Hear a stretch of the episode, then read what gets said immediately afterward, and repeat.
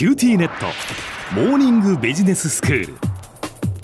今日の講師は九州大学ビジネススクールでファイナンシャルマネジメントがご専門の平松卓先生です。よろしくお願いします。よろしくお願いします。先生今日はどういうお話でしょうか？え今日はですね、まあ、あの新年度がこうスタートして、うん、でまあ、新しいことをやり始めようとかまたその新しいことを学び始めようと、まあ、そういう人も多くいらっしゃるんじゃないかと思うんですね、はい、でそこで今回は、まあ、ビジネススクールで私が担当しているこうファイナンシャルマネジメントという科目についてですね、うん、ちょっとその概要を紹介してみたいと思います。ぜひ改めてお願いいたします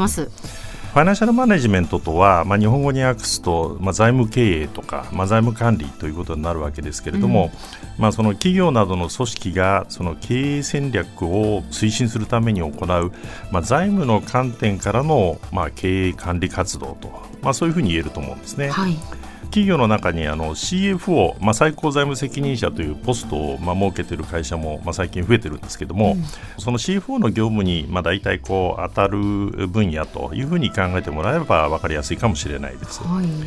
でまあ、そうしたその経営管理活動を行うためには、まあ、基礎知識として企業財務会計経理の知識が必要なわけですけれども、まあ、それに加えてその戦略の遂行のための経営的な意思決定を支える、まあ、もう少しこう高度な財務上の知識技術がいるわけでその応用力をまあ身につけるまあ必要があるわけですね。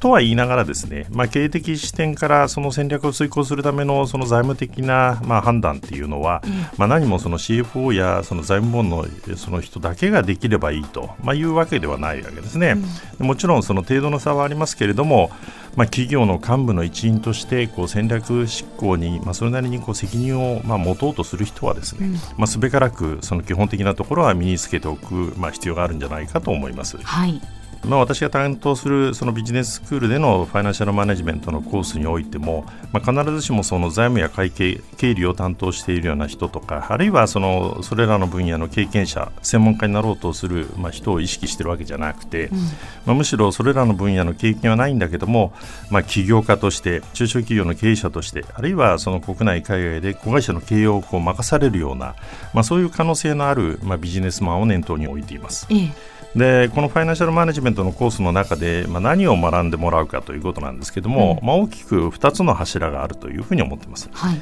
で1つはその企業の資金繰りですね。まあ、企業というのは損失を計上することもありますけれども、まあ、その損失を計上して債務超過の状態になったとしても、まあ、それでまあすぐ直接に倒産するわけじゃないんですね。はいで企業が倒産するのは、まあ、直接的にはその資金が枯渇して債務の返済ができなくなった場合、うん、ということなんです、うん、でそうした事態を招かないためには企業は売上をどれだけ伸ばすかというようなまあ成長計画、うん、そしてその成長をもたらすためのその投資計画、まあ、こういったものを策定する場合にですね、まあ、常にその資金の過不足についてのまあ検討がまあ必要だということが言えます、はい、でファイナンシャルマネジメントで学ぶべきもう一つの柱は、まあ、いかにその企業価値を持続的的に向上させるか。そのためのその投資計画と資金調達計画、まあ、そして投資家へのその還元を内容とする、まあ、資本政策の在り方を学ぶことなんですね。うん、で企業価値を持続的に向上させるっていうことは、まあ、つまりその企業として、まあ、どれだけ継続的にこう利益をまあ拡大させていけるかと、うん、まあ、そういうことと、まあ、あの思っていただければいいと思うんですけれども。はいで、まあ、投資をするためのその資本の調達のためには、まあ、基本的にコストがかかるわけですけれども、うん、その資本を用いて行うその投資というのは、まあ、そのコストを上回るこうリターンをもたらしてその企業価値を高めるものでなければいけないわけですね。うん、で同時にその企業が調達し、まあ、あるいは保有する資金というのは、まあ、あのそういう形ですべからくコストがかかっているわけですから、はい、その資金はですね、まあ、企業価値の向上につながるように有効に生かされなければいけないですね。うん、でこういったことを学んでもらうためのコースの内容なんですけれどもまず最初に財務会計の基礎を固める意味で損益計算書貸借対照表キャッシュフロー計算書からなる、まあ、財務諸表それぞれの、まあ、持つ意味や、まあ、基本的な財務分析手法について確認をします特にそのキャッシュフローは重要なので、まあ、その概念をよく理解してもらうためにキャッシュフロー計算書の作り方もまあ実践するんですね。で続いてその資金繰りに欠かせない運転資本についての、まあ、理解を、まあ、確認するということをやります。うん、で運転資本というのは、まあ、企業がこう平常の業務を行う上でですね、まあ、棚卸資産、まあ、在庫ですよね、それから売掛金受取手形まあ、こういったものをまあ抱えざるを得ないわけですけれども、はいはい、こういったもののためにですね資金負担が生じるわけですね、うん、さらに財務予測の手法を学ぶことを通じて企業の成長がまあ将来の資金ポジションへもたらすまあ影響の見極め方こういったことも学ぶわけです。うん。でまあ、逆にその資金繰りが企業の成長の制約となる、まあ、理論的な背景についても、まあ、理解してもらうと、はい、で次にその企業価値の向上につながる投資計画の策定、まあ、このためにはですね、うん、まあ、適切な投資評価がなされることがまあ前提となるわけですけれども、うん、まあ、そのためにはそのキャッシュフローの確実な理解が重要なんですね。はい。それと同時にその資本コストについても正確に把握しておく必要があるわけです。うん、でそのためその資金調達が行われる金融市場や資本市場について基本的なところをこう外観した上でですね資金調達方法の選択とそれから資本コストやリスクの関係、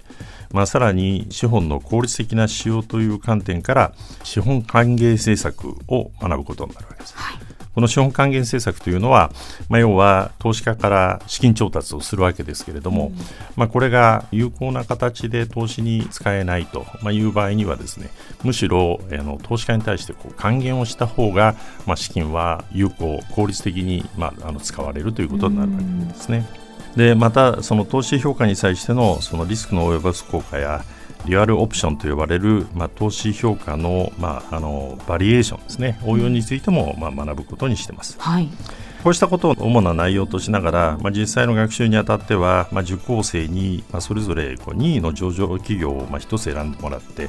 でそれぞれの、まあ、実際の数字を使いながらこう段階的に作業してもらうと、まあ、いうことで、まあ、リアルな感覚を持って学んでもらえるように心がけているところなんですね、えー、やっぱ具体的なこう数字を見ながらやっていくわけですね。そうですね。やっぱりあのこう実践をしながらというのが一番身につくということだろうと思います。はい、では先生今日のまとめをお願いします。はい。えーまあ、春は未知の分野のこう学習にもってこいの、まあ、時期だと思います。で今回はファイナンシャルマネジメントについてご説明しましたけれども、まあ、皆さんそれぞれ興味を持った、まあ、新たな分野に挑戦されてはいかがでしょうか。今日の講師は九州大学ビジネススクールでファイナンシャルマネジメントがご専門の平松卓先生でした。どうもありがとうございました。どうもありがとうございました